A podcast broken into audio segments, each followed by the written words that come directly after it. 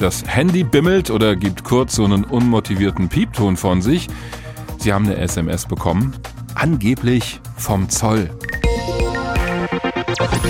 Da steht dann drin, dass ein Paket nicht zugestellt werden kann, weil noch Zollgebühren fällig sind und wenn Sie da misstrauisch werden, ist das genau die richtige Reaktion, denn hinter dieser SMS steckt eine relativ neue Betrugsmasche. Roman Warschauer aus der HR Info Wirtschaftsredaktion weiß mehr. Roman, wie funktioniert dieser Betrug denn genau? Ja, sie ist vielleicht in der Spielart neu, aber grundsätzlich ist sie eigentlich nicht neu. Das ist eine der vielen Varianten, um zu versuchen, Leute irgendwie dazu zu bringen, auf einen Link zu klicken und dann da auf einer mehr oder weniger gut gemachten Internetseite irgendwie datenlos zu werden, äh, Kontaktdaten und im schlimmsten Fall vielleicht auch ja Login-Daten für das Internetbanking und so weiter. Und das ist jetzt eben wieder mal eine Spielart. Hier spricht es dich an als jemand, der möglicherweise online was bestellt hat. Viele von uns erwarten immer wieder Pakete, das könnte also passen. Dann ist da auch noch der Zoll mit im Spiel, da ist man vielleicht nochmal besonders sensibilisiert oder denkt, da steckt was Seriöses dahinter. Also da versucht man irgendwie ranzukommen und das ist eben eine von vielen Spielarten. Beispielsweise, ich habe die Tage eine E-Mail bekommen, das ist im Endeffekt ja genau dasselbe, von der Deutschen Bahn angeblich, sah auch sehr nach Deutsche Bahn aus. Ich hätte einen 100-Euro-Gutschein gewonnen. Wenn man sich genauer anschaute, war das doch sehr ungelenk formuliert und es gab Rechtschreibfehler Fehler, aber das ist so immer die gleiche Masche und sie versuchen es immer wieder. Jetzt versuchen sie es eben mit dieser DHL-Geschichte oder mit dieser Postgeschichte, vor allem, wenn man äh, bedenkt, dass es ja tatsächlich auch so ist. Wer, wer seine Kontaktdaten zum Beispiel äh, beim, beim Versender hinterlegt hat, der kriegt tatsächlich ja dann manchmal eine SMS, dein Paket ist unterwegs. Mhm. Also von daher ist das dann gar nicht so weit hergeholt. Ja, ich kann das bestätigen, weil ja vielleicht schnell gesagt wird, ah, wer fällt denn auf sowas rein? Das ist doch klar. Ich habe auch schon so eine SMS bekommen und als das zum ersten Mal der Fall war, hatte ich tatsächlich auch was im Ausland bestellt und mein erster Reflex ja. war, ja, das könnte sein. Zumal ja diese Nachricht auf mein privates Handy kommt, per SMS. Woher haben die Täter dann meine Daten, also die Telefonnummer zum Beispiel?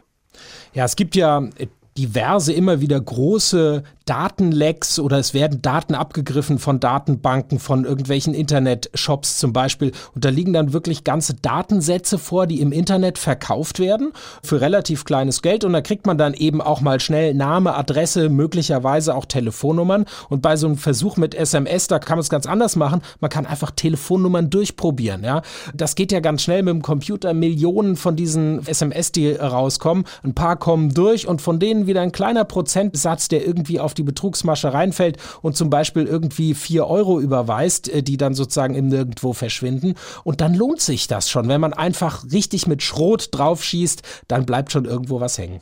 So, jetzt kann es ja sein, dass es mir ich weiß nicht, in einem unachtsamen Moment doch passiert ist und ich habe auf diesen Link geklickt, der da in der SMS zu mir geschickt wurde. Was mache ich dann?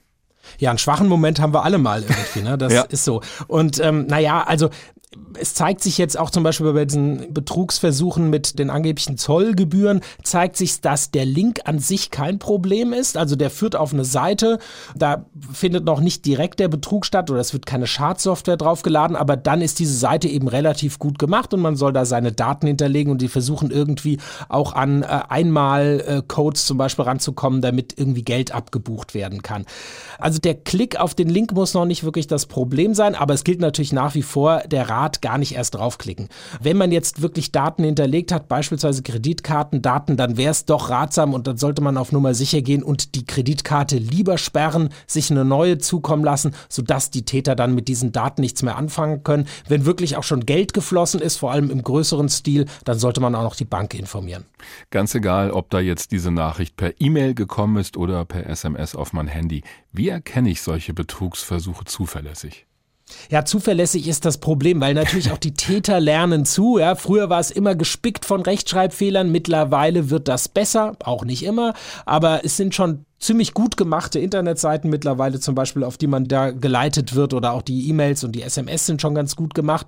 Man kann immer noch, das ist äh, auch so ein Trick, dass man immer schaut, bevor man irgendwo draufklickt, was steckt da eigentlich für ein Link dahinter? Oft zeigt das schon der Browser oder auch das E-Mail-Programm an, wenn man nur über diesen Link drüber fährt mit der Maus, ohne zu klicken. Wenn das nicht angezeigt wird, kann man versuchen, irgendwie über einen Rechtsklick den Link zu kopieren, ihn sich dann mal in eine Textverarbeitung rein zu kopieren und schauen, lande ich da wirklich bei dhl.de deutschebank.de oder deutschepost.de äh, oder lande ich auf irgendeiner ganz seltsamen kryptischen Internetseite, dann sollte man da auch vorsichtig sein. Also wirklich Augen auf, Verstand einschalten kann es wirklich sein, sich nicht unter Druck setzen lassen. Ja, wenn wirklich eine Behörde was von einem will, dann wird sie einen nicht per SMS anschreiben, sondern eher einen echten Brief schicken und sie wird einem auch nicht sagen, du musst jetzt sofort reagieren, sondern sie wird einem genug Zeit lassen.